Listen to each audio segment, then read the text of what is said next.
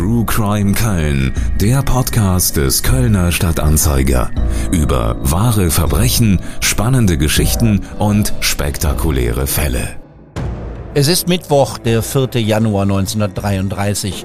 Das Wetter in Köln ist trüb, ein bisschen zu warm für die Zeit, als am Stadtwaldgürtel Autos mit politischer Prominenz vorfahren. Einige der schlimmsten Verbrecher aller Zeiten steigen vor der Villa des Barons Kurt Freiherr von Schröder aus. Adolf Hitler mit Heinrich Himmler und Rudolf Hess im Gefolge. Der Kölner Bankier von Schröder hat ein Treffen mit dem ehemaligen Reichskanzler Franz von Papen organisiert. Für nicht wenige gilt das Gespräch zwischen Hitler und dem konservativen Politiker vor 90 Jahren in Köln als Geburtsstunde des Dritten Reichs. Einen wunderschönen guten Nachmittag. Wir stehen hier vor der Villa des Bankhauses oder des Bankiers Freiherr von Schröder. Hier an dieser Stelle begann ein sehr tragisches Schicksal, tragisches Schicksal für die Deutschen, für die deutsche Geschichte. Roland Schüler vom Kölner Friedensbildungswerk begrüßt die Teilnehmerinnen und Teilnehmer einer Führung, die vor der ehemaligen Villa des Kölner Bankiers und Strippenziehers Kurt von Schröder am Stadtwaldgürtel 35 beginnt. Das Haus am Stadtwaldgürtel sieht nicht mehr ganz so aus wie 1933. Es wurde ein bisschen umgebaut, das Dach wurde ausgebaut und zur Straße hin grenzt eine Mauer das Grundstück ab. Das wäre eigentlich der ideale Platz für eine Gedenktafel, doch die heutigen Eigentümer des Hauses haben das anders gesehen. Die Gedenktafel musste im Boden des Gehwegs eingelassen werden. Die Hausbesitzer wollten keine Tafel an der Mauer. Hier wurden die Weichen für Hitlers Ernennung zum Reichskanzler gestellt und die Voraussetzungen für die menschenverachtende Diktatur der Nationalsozialisten geschaffen. Das ist auf dieser Tafel zu lesen. Der, der Zugang, warum es gerade hier stattgefunden hat, war über Wilhelm Kepler. Wilhelm Kepler hatte nämlich am 26. Dezember, also am zweiten Weihnachtstag, eine Initiative ergriffen. Kepler gehörte zum Wirtschaftssachverständigen der NSDAP, also war in der Partei und hatte da ein Amt. Und in seinem Kreise sollten sich Wirtschaftsunternehmen zusammenfinden. Am Anfang nur die kleineren mittelständischen Unternehmen. Später kamen ja dann auch noch die größeren Unternehmen dazu. Und in diesem Kreise war eben auch der Bankier, Freier von Schröder, mit anwesend. Und ihn hat dann Kepler angesprochen als neutralen Ort, um zu sagen, kannst du nicht. Und die zweite Botschaft, die er ihm auf den Weg gebracht hatte, ich zitiere, ich hoffe, dass es ihrer Geschicklichkeit gelingt, bei der Besprechung die letzten Hemmnisse zu beseitigen. Das war ein Brief aus Kepler an Schröder gewesen. Und der machte daraus dann sein Bestes. Er hat sie beide hier empfangen. Ganz so neutral, wie Schüler sagt, war der Bankier nicht. Kurt von Schröder unterstützte bereits vor 1933 die Ziele des Nationalsozialismus und organisierte nach 1933 finanzielle Leistungen der deutschen Wirtschaft an die SS. Auch das ist auf der Gedenktafel vermerkt. Es ist ein bisschen seltsam, dass man bei den Führungen vor dem Haus stehen muss. Man kommt nicht hinein in das Haus am Stadtwaldgürtel. Roland Schüler und die Gruppen, die er führt, müssen draußen bleiben. Warum das so ist, weiß der Mann vom Friedensbildungswerk nicht keine Ahnung, was jetzt die Hintergründe sind. Für uns in der Öffentlichkeit wäre es natürlich wichtig, dass wir diesen Ort, wo ja alles begann, letztendlich, dass man das nochmal deutlicher macht, äh, wie früh und wie wachsam man sein muss. Und wenn politische Intrigen gesponnen werden, äh, dann auch auf, äh, aufzupassen, dass die dann nicht wirklich an die Macht kommen. Sieht man ja jetzt gerade wieder aktuell mit unseren Reichsbürger und Reichsbürgerinnen. Und wir würden hier gerne uns vorstellen, dass man hier auch einen öffentlichen Ort, einen Lernort, einen Aus, eine Außenstelle vielleicht auch vom NS-Dokumentationszentrum haben kann, um vor Ort hier diese Geschichte und die Geschichte des gesamten Viertels, was ja dann auch äh, zufällig damit verbunden ist, äh, darstellen kann. Wenn das Friedensbildungswerk die Führungen macht, ist die Schröder-Villa nur die erste Station. Man geht weiter vorbei an einem Kölner SS-Quartier bis zum neuen Müngersdorfer Gedenkort, wo an Deportationen und Massenmord erinnert wird. Die Führung, die als Gedenkgang angekündigt wird, verbindet also den Ort, wo es begann, mit der Erinnerung daran, wo es hinführte. Die Beobachter des politischen Geschehens in der damaligen Zeit haben vor den Folgen nicht gewarnt. Im Gegenteil, einige haben sogar über das Kölner Treffen verächtlich gespottet, nachdem es bekannt geworden war. Eigentlich sollte es ein Geheimtreffen sein, doch dann stand ein Fotograf vor der Tür der Villa, um die Teilnehmer des Treffens zu fotografieren.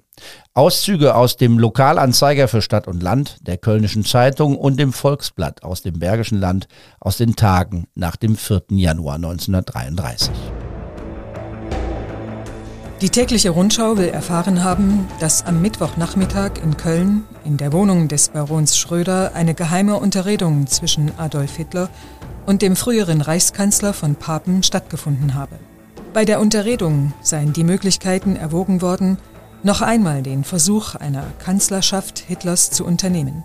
Inzwischen wird auch von nationalsozialistischer Seite die Tatsache der Zusammenkunft bestätigt. Auf der Durchreise Adolf Hitlers nach Lippe fand im Haus eines Freundes der NSDAP in Köln eine kurze Begegnung mit dem früheren Reichskanzler von Papen statt. Es handelt sich dabei um eine zwanglose Unterhaltung über die politischen Fragen der letzten Wochen. Der Hauptgegenstand der Unterhaltung wird wohl die Frage gewesen sein, wie die nationalen Kräfte in Deutschland wieder zusammen in eine Linie geführt werden könnten, anstatt sich gegenseitig zu zerfleischen.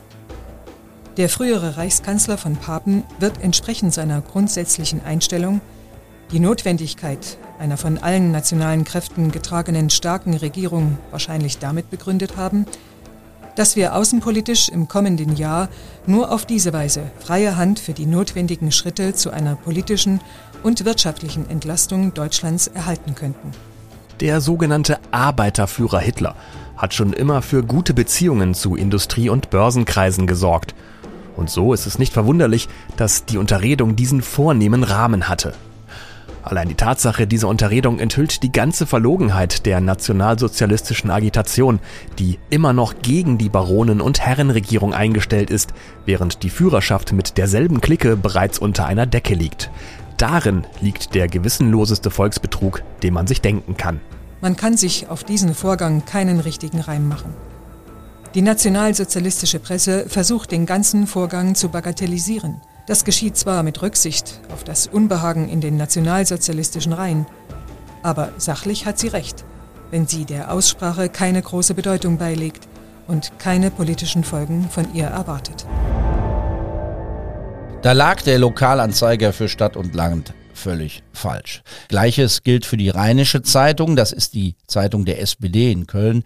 Die setzte über einen Artikel über das Treffen die Überschrift Adolf und Fränzchen und spottete über diese Zusammenkunft.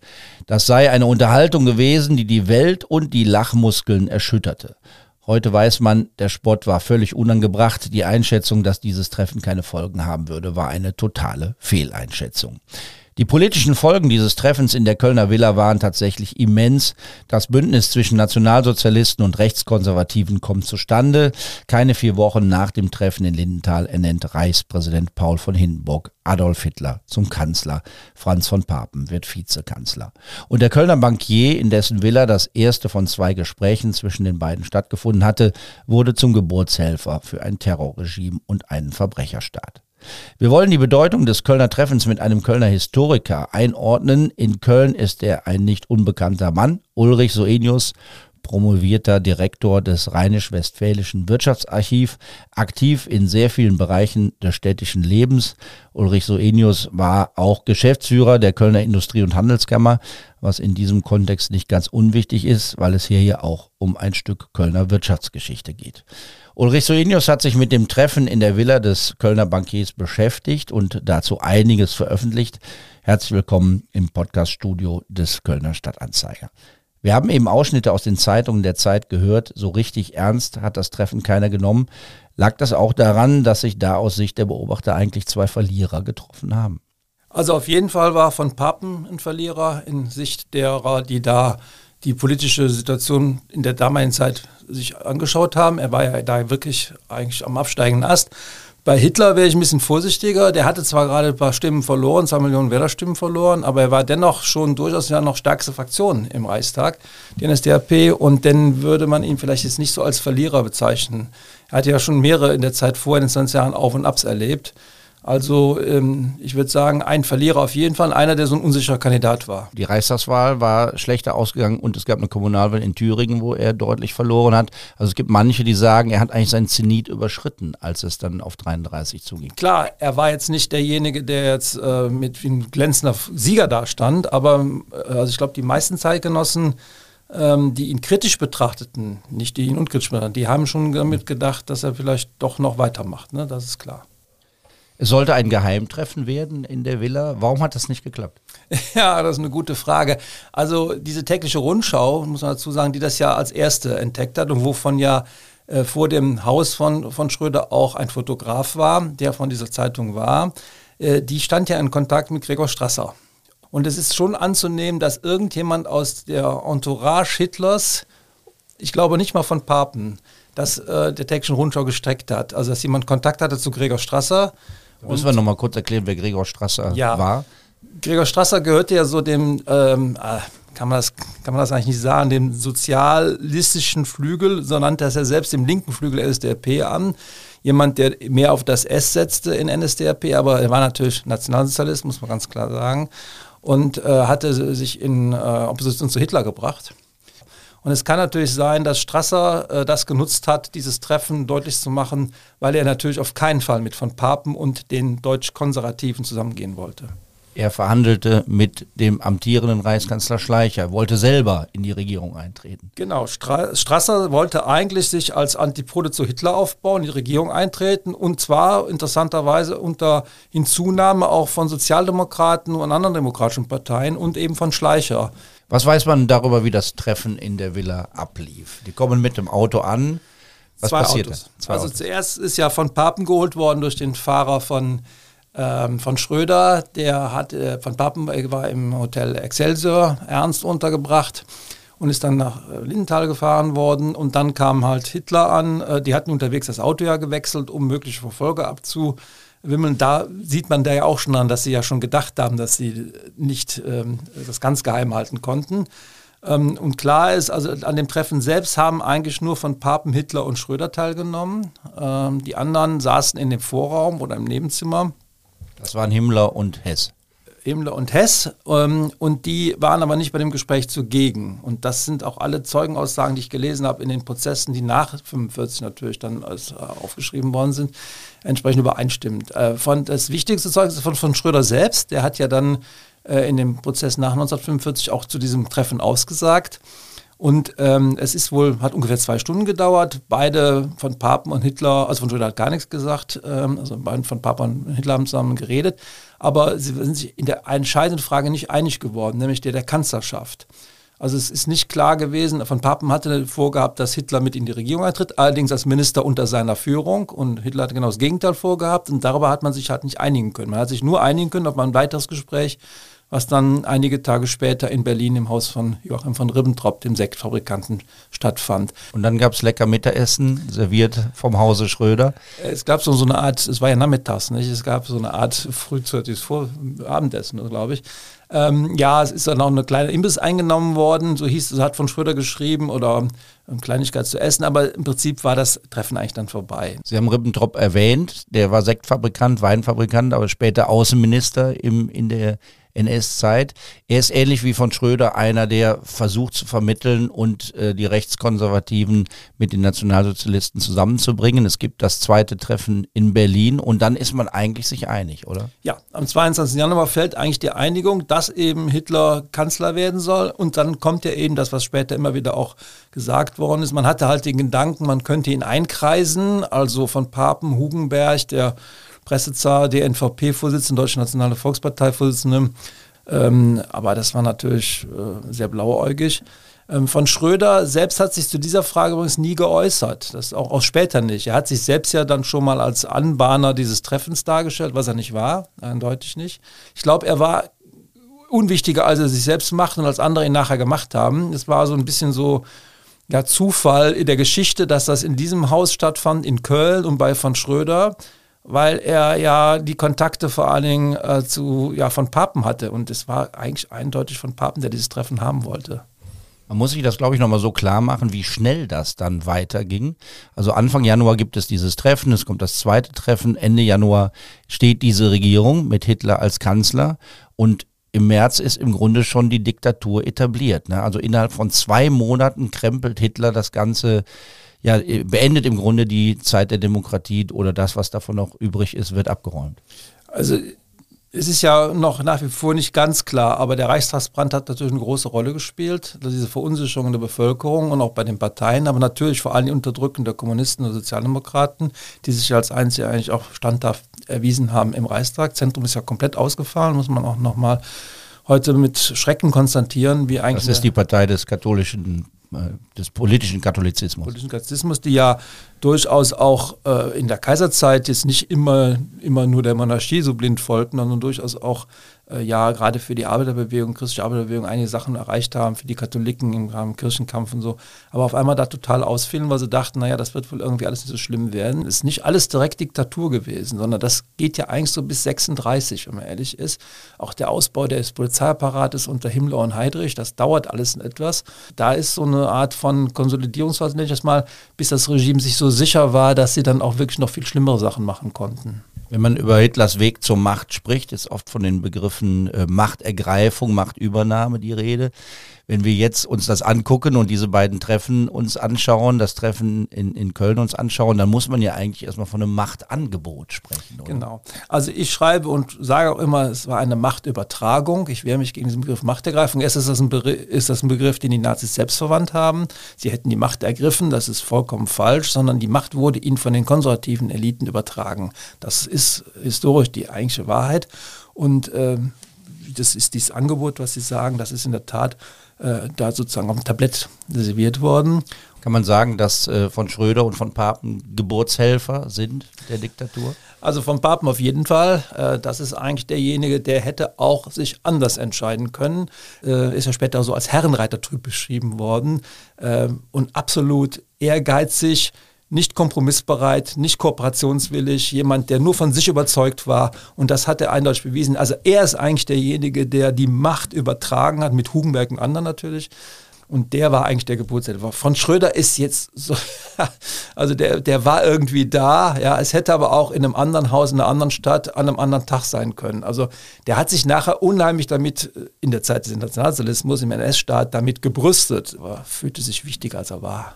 Naja, er war SS-Ehrenführer. Äh, er hat diverse äh, Titel gehabt, er hat Karriere gemacht in, in der Nazi-Zeit. Sprechen wir mal ein bisschen über diesen, diesen Kölner Bankier. Er ist äh, der Sohn eines ähm, des Mitinhabers des privaten, eines privaten Bankhauses in, in Hamburg und ähm, wird dann in Köln äh, Mitinhaber des Bankhauses J.H. Stein. Das klingt nach einer ganz geradlinigen Karriere, aber eigentlich hat er eingeheiratet in das Kölner Bankhaus und äh, sein Weg dahin war eigentlich und auch sein Weg zur NSDAP gar nicht so geradlinig. Er hat irgendwie so, ist so durch die politische Landschaft gewandert und hat alles Mögliche probiert.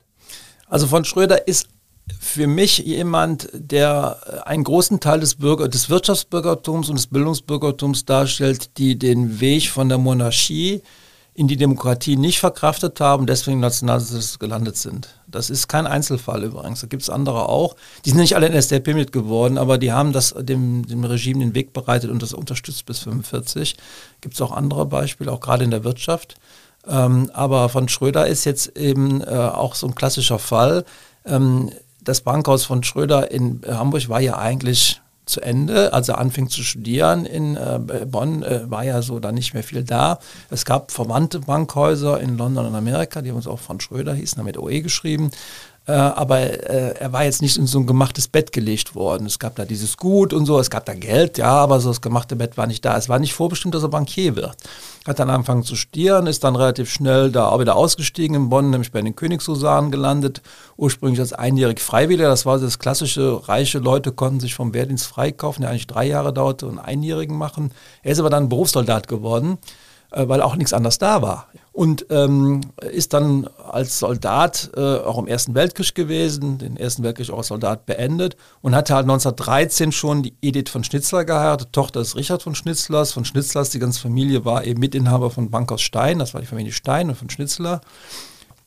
Äh, Armee gab es ja nicht mehr durch den Versailler Vertrag, war ja praktisch die Laufbahn vorbei. Also musste ich was anderes suchen und da kam ihm seinem Schwiegervater sozusagen so passt, der eben dann so eine Banklehre, würde man das jetzt nicht nennen, so eine Hospitanz in Bankhäusern versorgte mit dem Ziel, dass er dann da ins Bankhaus eintritt. Das ist ja dann 21 als Teilhaber dann noch passiert. Also eine Blitzkarriere, kann man sagen. Wie war das politisch? Er war mal Mitglied der Deutschen Volkspartei, muss man sagen, das ist eher eine liberale Partei. Ähm, da ist er eine Zeit lang geblieben. Man, es gibt auch Berichte, dass er mal mit rheinischen Separatisten äh, sympathisiert hat. Das sind ja eher so links, äh, die, äh, die Gruppe, die man eher links verortet, in jedem Fall nicht national. Die Separatisten, mit denen von Schröder ähm, sympathisiert hat, war ja eigentlich so das bürgerliche, der bürgerliche Separatismus aus der Not herausgeboren durch die französische Besetzung. Und ähm, äh, also das Rheinland und, Ruhrland, und das Ruhrgebiet waren ja besetzt durch die Franzosen, äh, also das Rheinland Köln nicht, das war durch die Engländer besetzt nach wie vor noch, aber große Teile des Ruhrgebiets sind angrenzend Rheinland durch die Franzosen. Und ähm, da war eben die Idee, dass man das Rheinland stärken wollte. Louis Hagen, der Kölner Bankier, Kammerpräsident, war eigentlich derjenige, der diese ganze Idee verfochten hatte, der auch mit Adenauer im engen Zusammenhang stand. Deswegen hat man ja später auch vermutet oder auch Adenauer vorgeworfen, er sei Separatist gewesen. Das war er nicht. Aber Hagen war eigentlich auch kein echter Separatist, aber der wollte halt das Rheinland sichern. Und da kam die Idee auf, eine eigene Währung einzuführen. das ist auch eine irre Idee. Und dazu wollte man eine sogenannte äh, Gold-Discount-Bank gründen. Und da hat von Schröder als Bankier sich für ausgesprochen. Das hat ihm in der NS-Zeit Probleme eingebracht. Da hat man ihm vorgeworfen, er sei dann ein rheinischer Separatist gewesen. Aber er war kein echter Separatist. Also sie wollten das Rheinland nicht abspalten oder an Frankreich anbinden, sondern das war einfach die Idee, das Rheinland in der Zeit der Besetzung zu stärken, weil die Reichsmark halt nichts galt und der französische Franc war auch zu unsicher und das war eine reine wirtschaftliche Geschichte. Also Separatismus weiß ich nicht. Zur DVP muss man sagen, ja, ich glaube schon, dass er da gedacht hat, ähm, er könnte da mit Stresemann, das ist jetzt Stresemann als Außenminister gewesen, liberaler Außenminister, wichtiger Mann gewesen in der Weimarer Republik, äh, mit dieser Richtung da sympathisieren. Aber dann sieht man mal wieder so, ob, wie opportunistisch das dann war, als er dann 28 bei der Kommunalwahl keinen super Listenplatz bekommen hat. Äh, also, wo er dachte, er müsse ja ganz vorne stehen, damit er auch als Erster da in den Stadtrat kommt, dann wendet er sich halt von der Partei ab und wird parteilos. Nicht? Und ähm, das ist so typisch irgendwie so ein bisschen, anstatt einfach durchzuhalten auf der Bodenplatte, die im Gehweg eingelegt ist vor der Villa, steht, dass er vor 33 die Nationalsozialisten schon unterstützt hat. Es gibt da 1932 die sogenannte industriellen Eingabe, die Bankiers, Großgrundbesitzer und Industrielle unterschrieben haben. Und da wird der Reichspräsident schon damals aufgefordert, Hitler zum Kanzler zu machen. Und da steht von Schröder drauf, genau. Da steht von Schröder drauf. Also er ist schon jemand, der in dieser Wendezeit 32, 33 zumindest wie andere übrigens auch, äh, gedacht hat, mit Hitler könnte eine Besserung der Situation eintreten. Ähm, und dass er sich da drauf geschrieben hat, ja gut, das ist ein eindeutiger Unterstützung des Nationalsozialismus, kann man eindeutig so sehen. Ähm, aber glaube ich, viele, die da drauf standen, wussten auch gar nicht, wen sie da wirklich unterstützt haben. Er sagt ja nach dem Krieg aus, Sie haben das erwähnt, da gibt es ein Protokoll, eine Aussage und äh, da heißt es, dass er vor dem Treffen mit einer Anzahl von Herren der Wirtschaft gesprochen habe, um die Stimmung auszuloten, also um zu testen, ob denn so ein Treffen zwischen Hitler und von Papen Sinn hat. Er sagte auch, die allgemeinen Bestrebungen der Männer der Wirtschaft gingen dahin, einen starken Führer in Deutschland an die Macht kommen zu sehen, der eine Regierung bilden würde, die lange Zeit an der Macht bleiben würde.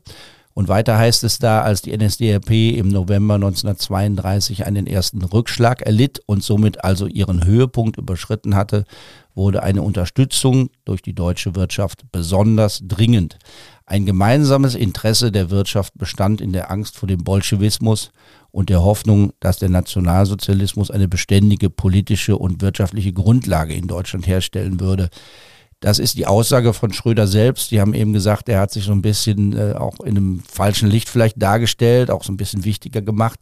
Aber die Frage ist ja schon äh, berechtigt, die sich daraus ergibt aus dieser Aussage. Wie breit war denn die Unterstützung der Wirtschaft für den Nationalsozialismus? Also in einem Punkt, glaube ich, hat der äh, von Schröder die Stimmung schon richtig wiedergegeben. Das war die Angst vor Bolschewismus, ähm, wobei der auch nur Teile der Wirtschaft betraf. Also diese Angst, die wurde sozusagen der Bolschewismus an die Wand gemalt. Jetzt kommen die Kommunisten übernehmen das in dieser schwierigen Situation. in Köln ging das ja noch alles relativ glimpflich, obwohl es gab ja hier auch schwere Auseinandersetzungen, aber vielleicht zu Berlin, wo es ja Straßenschlachten diese Zeit gab, wo es auch Tote gab, Verletzte gab äh, zwischen Kommunisten und Nationalsozialisten und manch andere da auch auf einmal da beteiligt waren, wie der Reichsbanner, das war ja ein SPD. Äh, die ja überhaupt keine Schlägertruppe waren. Auf einmal wurden die dann Straßenkämpfe eingezogen. Das passte denen ja gar nicht. Ähm, also die Stimmung war schon schwierig, ja, und dadurch hatte man natürlich schon ein bisschen Befürchtungen. Ähm, und da war natürlich der Nationalsozialismus in seiner angeblich bürgerlichen Sicht äh, Darstellung etwas näher als die Kommunisten. Auf die Kommunisten hat kein Wirtschaftsführer gesetzt. Auf Nationalsozialisten, da hat man sich einfach nicht richtig mit beschäftigt und hat immer gedacht, ja, dieser Strasserflügel, der wird schon klein gehalten durch Hitler und die anderen. Also das war schon, glaube ich, da hat er, glaube ich, ganz gut gelegen, der von Schröder. Äh, ob da schon die meisten den Nationalsozialismus unterstützt haben, da wäre ich ein bisschen vorsichtig. Also es gab da sicherlich einige, wie Fritz Thyssen, das war der berühmteste und bekannteste, der zu der Zeit, der später sich zum absoluten Gegner des Nationalsozialismus gewandt hat, aber zu der Zeit einer der Großen war, aber einer der wenigen Großen. Die ganzen anderen Namen waren natürlich nicht vertreten. Es gab Kamp Wahlkampfspenden, auch von Leuten, wo man denkt, komisch, warum haben die Wahlkampfspenden gemacht? Aber Heute gibt es auch Leute, die spenden auch an viele Parteien. Da wundern man sich auch so ein bisschen, wo man an drei, vier Parteien spenden. So war das damals auch. Äh, es war nicht so die Unterstützung auf Seiten der Wirtschaft, wie Hitler sich das erhoffte hat. Er hat ja 1932 vom Industrieclub in Düsseldorf eine berühmte Rede gehalten, die ist ja gar nicht realisiert. Ja. Da hat er überhaupt keine, Thyssen hat das ja vermittelt, war Mitglied des Industrieclubs. Und da saßen ja die ganzen Ruhrmagnaten, die waren da alle Mitglied. Also mehr so Düsseldorf, Essen, Mühlheim, Oberhausen, weniger Köln, das Industrieclub, aber das reiche Leute, aber da ist er gar nicht so gut angekommen äh, mit vielen Dingen, die er erzählt hat. Sein Auftreten war ja auch äh, vor solchen Unternehmern vielleicht auch ein bisschen anders. Die Leute waren ja nicht blind, die haben ja schon gemerkt, wie er dann draußen auf der Straße auftritt. Also es gab da Unterstützer des Nationalismus, keine Frage, aber von der breiten Front der Wirtschaft zu sprechen, wäre ich vorsichtig. Äh, das hat ja auch Turner schon vor Jahren bewiesen, dass halt die Großunternehmer eigentlich äh, Hitler zwar unterstützt haben, aber nicht bezahlt haben. Also schon ein Unterschied. Ne? In Köln wird gern der Mythos gepflegt, dass hier alles so ein bisschen anders war und äh, es Hitler hier schwerer hatte als in anderen Regionen des Landes.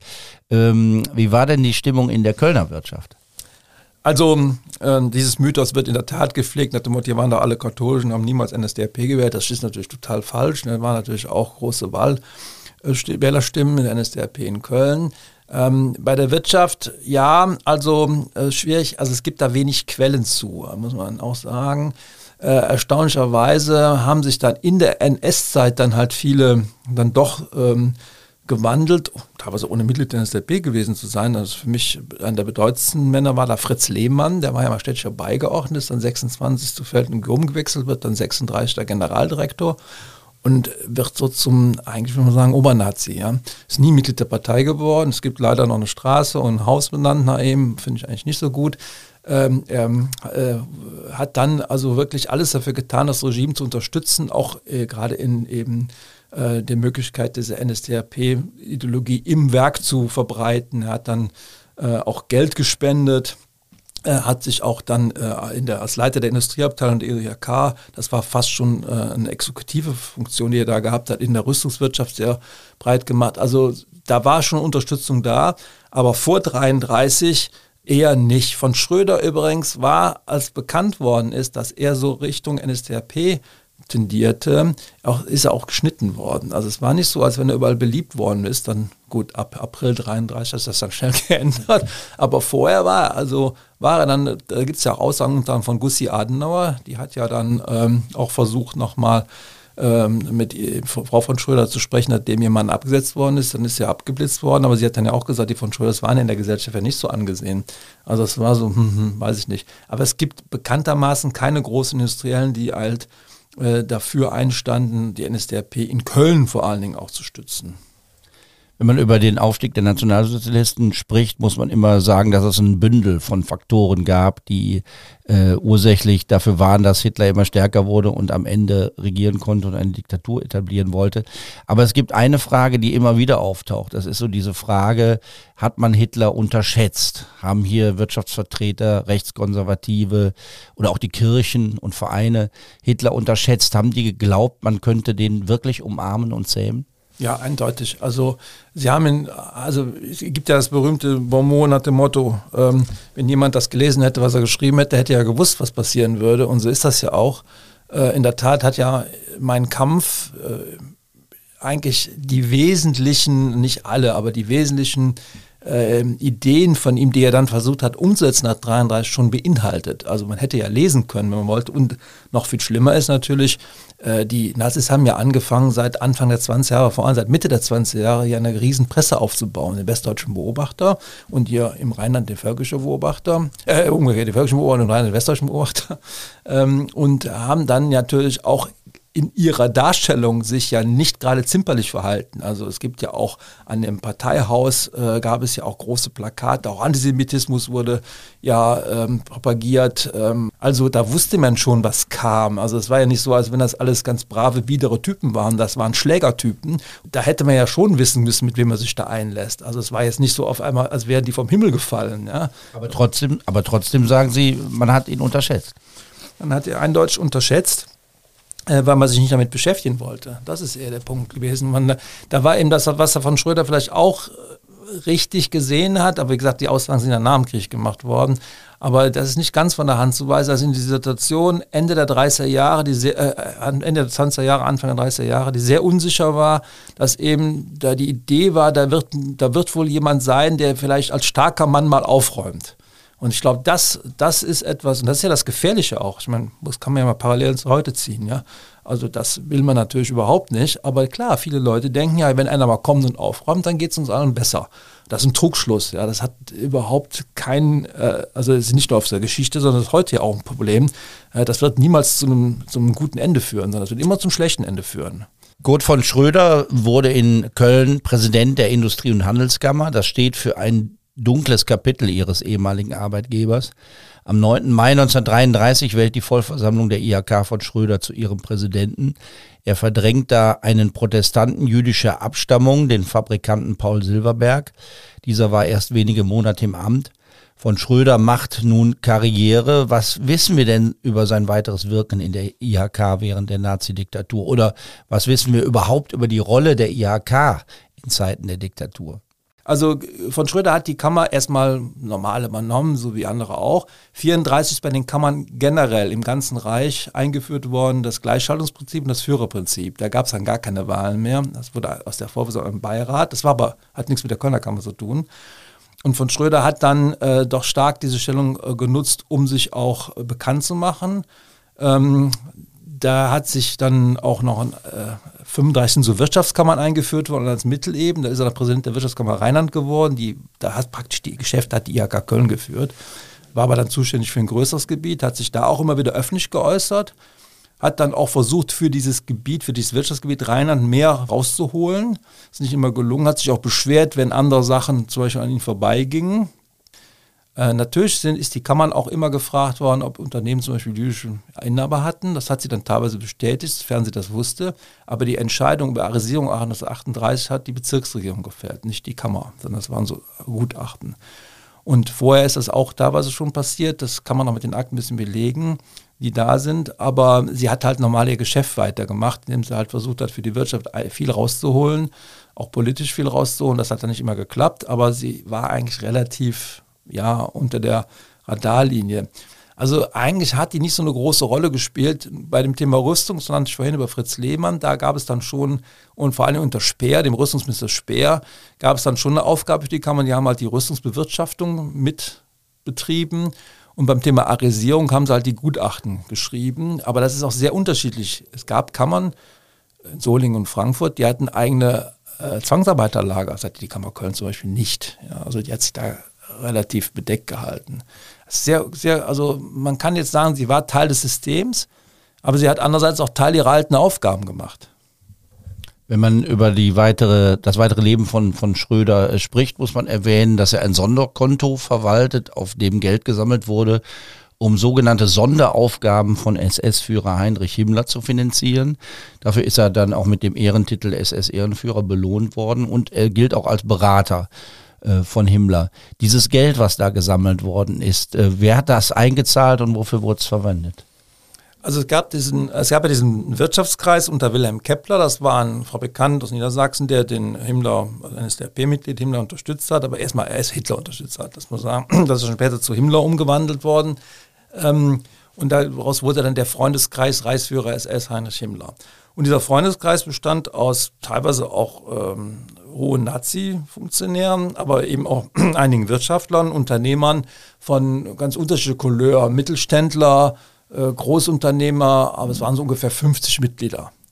Aber die haben halt Geld gesammelt für die besonderen Zwecke, die der Reichsführer SS Heinrich Himmler halt so ähm, äh, für seine ideologischen Verwirrungen auch teilweise hatte. Er hatte ja mal den Plan, eine große Tibet-Explosion äh, zur Expedition zu starten oder war ja auch jemand, der diese Ordensburgen eingerichtet hat. Dann hat er den Heinrich II. so unheimlich äh, als Lichtfigur gesehen und dann diese ganzen Runen und etwas komischen Andeutungen, Germanengeschichten, äh, die mussten halt finanziert werden und dafür hat man halt Geld gesammelt. Und dieses Geld ist äh, gesammelt worden bei Unternehmen. Also nach es waren es eine Million Reichsmark im Jahr, die auch dann äh, von, von Schröder auf ein Konto gesammelt worden ist beim Bankhaus Stein und dieses Konto ähm, ist dann jedes Jahr sozusagen leergefegt worden. Dann hat man auf ein Privatkonto von Heinrich Himmler bei der Commerzbank eingezahlt.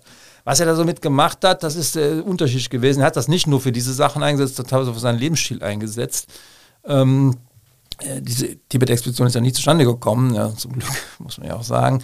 Äh, alles furchtbare Vorstellungen, aber diese Ordensbogen zum Beispiel sind damit gebaut worden und auch diese Runenstätten, äh, die man dann angelegt hat, wo dann halt die Idee war, dass halt die SS-Männer da eine besondere Ehre zuteil bekriegt und eine besondere Taufe da. Also es war alles ein bisschen schräg, was da angelaufen ist.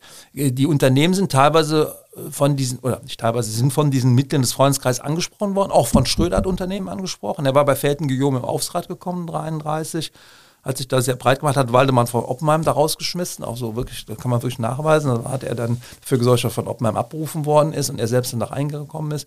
Da hat er eben halt auch hier Fritz Lehmann, also am Anfang noch Zapp, Georg Zapp, das war der Vorgänger von Lehmann, so gebeten, Geld zu bezahlen. Und die, die haben sich so ein bisschen angestellt, auch Lehmann nachher, weil die wollten diese geforderten 50.000 Reichsmark, was irre viel Geld war, nicht zahlen. Dann haben sie dann halt 25.000 Reichsmark bezahlt und mussten sich immer vorhalten lassen, sie müssten mehr bezahlen. Also er ist dann aktiv auf Unternehmen zugegangen, die auch teilweise nicht Mitglied in diesem Freundeskreis waren, sondern wo das war die Aufgabe des Freundeskreises, wo man Einfluss hat, dass man da über Geld einsammelt und dann eben Geld zusammenträgt. Ne? Ähm, aber dieses Geld ist nicht benutzt worden jetzt für SS-Zwecke oder so oder für äh, Verfolgung oder Ermordung von, ähm, von Juden oder so. Das kann man eigentlich nicht sagen, sondern es war so eine besondere Verfügung des von Himmler, der damit seine kruden Ideen verfolgt hatte. Soweit also das weitere Wirken von, von Schröder. Wir müssen auch über das weitere Wirken von Papen sprechen. Ähm, der wird Vizekanzler, haben wir erwähnt, aber die Zeit äh, ist schnell vorbei. Also von Papen hatte ja äh, eine Reihe von Mitarbeitern, die dann auch ähm, äh, im 30. Juni 1934 bei dem sogenannten Niederschlag des Röhmputsches, wo ja Hitler die SA zurück äh, in ihre Reihen geschickt hat, indem, sie, indem er vor allem die ganze Führungselite ausge Merz hat, unter anderem halt Römer umgebracht, da viele andere, Walter Heine und so weiter, äh, SA-Führer wurden ja ermordet. Und vom Papen war so schnell im, im, ja, in dem Fahrwasser drin, er sei nicht so richtig auf Linie 34. Und da war das ja schon etwas gesettelt. Also er ist dann sozusagen gezwungen worden, zurückzutreten und ist dann erst ähm, ja, Botschafter in Wien geworden, später in der Türkei und dann im Vatikan. Also er hat den diplomatischen Weg eingeschlagen, aber er hat immer noch versucht, äh, in diesen Auslandsmissionen immer noch so ein bisschen Fäden in der Hand zu halten. Ja. Er hat immer versucht, auch äh, noch mit äh, anderen äh, zu ja, kommunizieren und auch seinem, seinem seinen, seinen Einfluss geltend zu machen. Ein enger Mitarbeiter von ihm ist dann 20. Juli 1944 äh, dann ähm, umgebracht worden, also im Folgen des 20. Julis. Äh, aber er war dann er war da nicht der Widerständler. Er hat sich nicht mit diesen, hat, die Leute haben unter ihm agiert, aber er war nicht. nicht. Er war bis zum Schluss überzeugt davon. Deswegen ist auch der Freispruch, den er dann in Nürnberg erlebt hat, beim Nürnberger äh, eigentlich ein Skandal gewesen. Nicht? Von Papen, das hat ja niemand verstanden, der ja eigentlich der Steigbügelhalter war, geht aus dieser Sache eigentlich gestärkt raus. Wenn man ehrlich ist, er 69 gestorben, hat noch relativ lange gelebt und hat dann noch Bücher geschrieben, wo er alles so in ein Licht darstellte, er sei total unschuldig, ja, alle anderen hätten alles Schlimmes gemacht. Äh, und diese Bücher sind auch für einen Historiker eindeutig nichts wert. Ja, das ist einfach eine Selbstreinwaschung sondergleichen. Da gibt es andere, die schon etwas kritischer waren, aber von Papen hat überhaupt nichts an Kritik herangelassen. Es war eben so ein echter preußischer Herrenreiter, der alle anderen auch niedermachte, wenn sie auch nur den Geruch äh, oder die Idee hatten, dass er vielleicht doch da an Mitschuld hatte. Also er ist für mich einer der absoluten Versager der deutschen Geschichte, dieser von Papen. Jetzt sind wir schon mittendrin in der Aufarbeitung in der äh, Nachkriegszeit. Ähm, 1945 ist der Krieg vorbei, Nazi-Deutschland ist besiegt.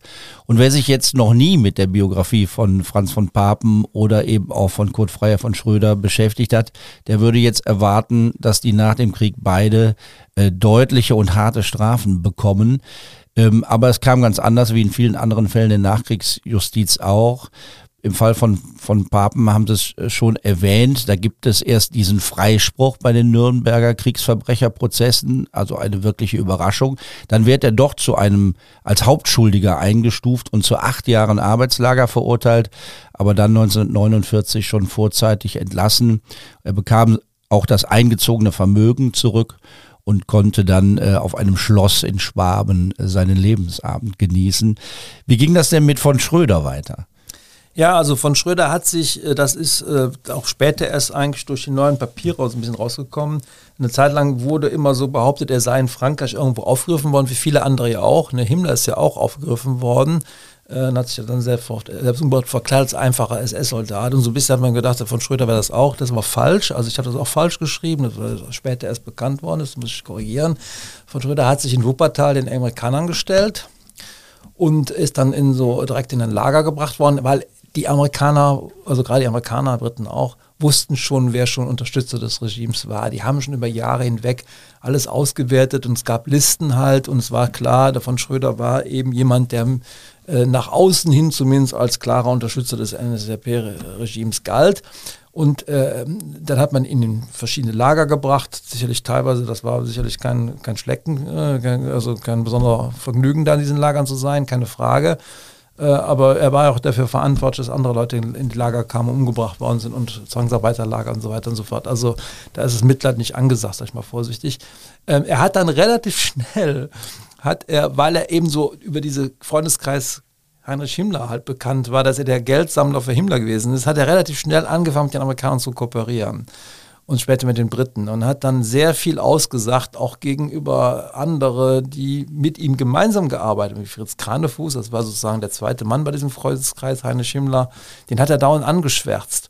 Und auch nachher ist er dann äh, in Nürnberg bei den Flick-Prozessen als Zeuge geladen worden, hat auch gegen Flick ausgesagt. Kranefuß war Mitarbeiter bei Flick und hat da entsprechend auch dazu beigetragen, dass die äh, Anklagen in den anderen Prozessen entsprechend äh, hervorgehoben worden sind. Ähm, er war, äh, man muss einen, einen Schritt zurück machen, er war nicht besonders beliebt bei den Bankern. Weil äh, von Schröder hat 1935, 36 gefordert, die Großbanken abzuschaffen und ein, ein, System von kleinen Regionalbanken unter Beteiligung der Privatbanken einzuführen. Er wollte also Commerzbank, Deutsche Bank und Dresdner Bank abschaffen. Das waren aber gerade die großen Rüstungsfinanzierer, deswegen ist er mit dem Plan natürlich überhaupt nicht durchgekommen. Das waren aber diejenigen, die nachher angeklagt worden sind und er hat dann auch die noch entsprechend schlecht dargestellt. Also er ist dann auch richtig von den anderen Bankern äh, ziemlich gemieden worden. Äh, und er hat dann ähm, also sich durch Zeugenaussagen quasi freigekauft, ja. Es, ich finde es ein Skandal, dass er nicht angeklagt worden ist. Also der hätte wirklich angeklagt werden müssen in Nürnberg.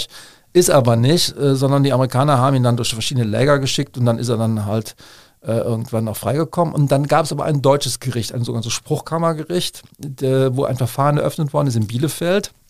Das war zuständig halt so für diese Region. Und dann hat man ihn auch verurteilt äh, vor allen Dingen zu fünf, also ein paar Monate oder ein Jahr Gefängnis, aber vor allen Dingen zu 500.000 ähm, Mark Spra Strafe. Und da gab es, äh, äh, das, das war das zweite Verfahren. Das erste Verfahren war zu, zu kleinen Summe, 50.000 Mark oder 30.000 Mark. Und dann gab es aber einen Aufschrei bis hin zum Nordrhein-Westfälischen Landtag, der ja schon 1946 gegründet worden ist. Und dann ist in im zweiten Verfahren zu 500.000 Mark Strafe verurteilt worden. Da ist wieder Revision eingelegt worden. Und im dritten Verfahren hat er schließlich 60.000 Mark Strafe, D-Mark Strafe bekommen. Davon hat man allerdings 30.000 D-Mark erlassen, weil er ja so lange inhaftiert worden ist. Also er ist relativ mit dem blauen Auge davon gekommen. Die 30.000 Mark musste er bezahlen. Und ist dann in, ähm, äh, nach Gut Hohenstein verzogen, im Kreis Eckernförde in Schleswig-Holstein, was der Familie gehörte, ein Landwirtschaftsgut, was er auch die ganze Zeit als Landwirtschaftsgut betrieben hat. Also er hat auch da, ist da immer hingefahren, hat auch gesehen, dass da gearbeitet worden ist und hat da ziemlich zurückgezogen gelebt. Also er hat eigentlich gar nicht mehr sich geäußert, gar nicht mehr in der Gesellschaft erschienen, sondern nur auf diesem Gut mit der Familie halt verbracht, 66 gestorben. Und ich habe mit einem Enkel gesprochen ähm, aus Familie Stein.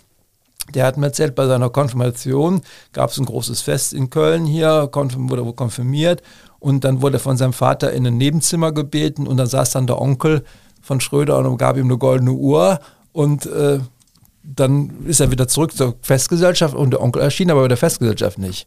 Also er hat sich dann auch selbst so total zurückgenommen ne, und hat dann einfach äh, ja nicht mehr in der Öffentlichkeit, selbst in der Familienöffentlichkeit nicht mehr sein wollen. Das ist schon erstaunlich. Das haben Sie eben mal so ganz schnell gesagt, der hat lange in Haft gesessen, hat er nicht. Ne? Also das nee, waren nee, wenige nee. Monate, da war er schon wieder frei. Also 48, also noch vor von Papen war er schon wieder auf freiem Fuß und äh, musste auch nicht mehr ins Gefängnis. Nee, Entschuldigung, das habe ich falsch ausgedrückt. Er hat, er hat bei den Amerikanern, bei den Briten, da hat er natürlich lange ab 45 in, in Lagern verbracht. Das meinte ich. Also danach Haft nicht, das ist richtig. Entschuldigung, habe ich falsch ausgedrückt. Er war in diesen Lagern, wo die Amerikaner und Briten äh, natürlich Leute inhaftiert haben oder in Lager gebracht haben, mit denen sie noch irgendwie was abrechnen wollte, und, äh, weil das die Unterstützer des Naziregimes waren oder halt hohe Nazis selbst auch. Ähm, und es ist ja mit anderen auch passiert, die sind auch alle inhaftiert worden in Lägern, äh, teilweise auch spät. Also es gibt Leute, die haben direkt nach der Kapitulation wieder angefangen, ihre Unternehmen aufzubauen. Rudolf Leben bei Otto Wolf zum Beispiel. Der ist Ende 45, Anfang 46 hat man den erst in Lager gesteckt. Der war erst mal monatelang in seinem Unternehmen wieder. Und so war es bei von Schröder nicht. Der ist direkt 45, nachdem er sich gestellt hat, in Lager gekommen, dann inhaftiert worden, so eine Art Gefangenenlager. Und da, das meinte ich, in der Zeit war er dann äh, bis 48 dann relativ lange weg. Wie fällt das Fazit aus? Sie haben das schon gesagt, das sind eigentlich Skandalurteile, oder? Ja, also, also äh, gut, aber die Bundesrepublik Deutschland hat sich nicht besonders äh, hervorgetan, wenn man denkt, dass die äh, Auschwitz-Prozesse erst in den 60er Jahren gekommen sind, durch Fritz Bauer initiiert und vorher Leute ausgingen. Ich meine, es war ja nicht, der Hitler hat keinen Menschen umgebracht, ja, sondern Tausende, Tausende Täter sind frei rumgelaufen. Und ich meine, jetzt, jetzt wird dann zum Glück ja noch Überlebende Sekretärin und äh, Lagerälteste, die da im Haper wird, werden noch angeklagt, was ich richtig finde, ja. Aber man hätte durch in 15 Jahren, 14 Jahren die Leute anklagen müssen und nicht äh, Jahrzehnte später, wo viele dann auch nicht mehr da waren. Also das ist schon insgesamt ein ganze, ganze Thema Aufarbeitung ist schon, also juristische Aufarbeitung ist ein Skandal eigentlich und das trifft von Schröder genauso wie alle anderen auch. Kommen wir zum Abschluss nochmal zu dem Haus, zu der sanierten Villa, dem historischen Ort am Stadtwaldgürtel 35. Wie bewerten Sie es denn, dass sich die neuen Nutzer des Hauses so gar nicht mit der Geschichte des Gebäudes beschäftigen wollen? Also generell hat man immer eine Verantwortung. Jemand hat ja Schuld von uns hier. Wir sind ja nicht irgendwas schuld, aber wir haben eine Verantwortung. Also wir auch, ja, ich auch. Ich habe auch eine Verantwortung, Dinge einfach aufzuarbeiten, hochzuhalten, an die zu erinnern und es irgendwo auch dann zu dokumentieren und zu vermitteln. Und ich kann einfach nur an alle die appellieren, die äh, Häuser haben, wo entsprechende Orte, die, die, für die Geschichte von Bedeutung sind, dass man damit auch verantwortungsvoll umgeht. Jetzt ist das so eine Sache äh, bei äh, Erinnerungsstätten, äh, wo eindeutig ja Verbrechen passiert sind. Ist es richtig, man ist an die Verbrechen erinnert. Man will natürlich auch nicht, dass jetzt Orte, die jetzt, in denen jetzt keine Verbrechen passiert sind, vielleicht sogar zu Pilgerorten für die Falschen werden. Also man muss ein bisschen vorsichtig sein, ja. Nicht nachher auf einmal da der Reichsbürger stehen und sagen, hier war da alles gut, hier hat es angefangen, jetzt wollen wir hier auch was anfangen. Also da muss man, das ist eine schwierige Gratwanderung. Äh, also niemand will halt, äh, das war ja zum Beispiel bei der Diskussion über Rudolf Hess-Grab, ne, hat man ja Angst gehabt, dass der die Nieren, da hat es hin passiert und das hat, ist ja auch passiert. Und deswegen will ja auch keiner, also ich will das nicht, ja. Deswegen muss man vorsichtig sein, äh, ja, Verantwortung ja, aber in einem Maße, wo es eben nicht umschlägt in eine falsche Richtung. Also man kann nur an die Menschen appellieren, da kann ja keinen zwingen, aber es ist schon so, Geschichte hat ihre Bedeutung, für heute und für morgen, nicht für gestern. Also ich arbeite nicht für die Vergangenheit. Ich bin als Historiker für die Zukunft zuständig. Und das sollten so Leute, die so ein Ort haben, sich auch vielleicht mal merken. Herzlichen Dank, Ulrich Soenius, für dieses Gespräch. Wir haben eine Zeitreise gemacht, 90 Jahre zurück in den Januar 1933, als sich Hitler und der ehemalige Reichskanzler Franz von Papen in Lindenthal getroffen haben, um erste Verabredungen für eine gemeinsame Regierung zu treffen, aus der die Nazi-Diktatur hervorgeht. Dank auch an Roswitha Haring und Christian Mack, die als Sprecherinnen und Sprecher mitgemacht haben. In der nächsten Folge von True Crime Köln geht es um schlimme Verbrechen im Krankenhaus. Ein Assistenzarzt hat Frauen narkotisiert und dann vergewaltigt. Einige Opfer kommen aus dem Kölner Umland. Es geht nicht nur um einen kriminellen Arzt, es geht auch um ein mögliches Versagen der Kontrollmechanismen im Krankenhaus und über ein Versagen der Ermittlungsbehörden. Die Opfer sollten nämlich zunächst nicht über ihre Vergewaltigungen informiert werden. Nun ermitteln Ermittler gegen Ermittler. Das war's für heute. Machen Sie es gut. Tschüss. True Crime Köln mit Helmut Frangenberg. Alle zwei Wochen eine neue Folge. Überall da, wo es Podcasts gibt und auf ksta.de.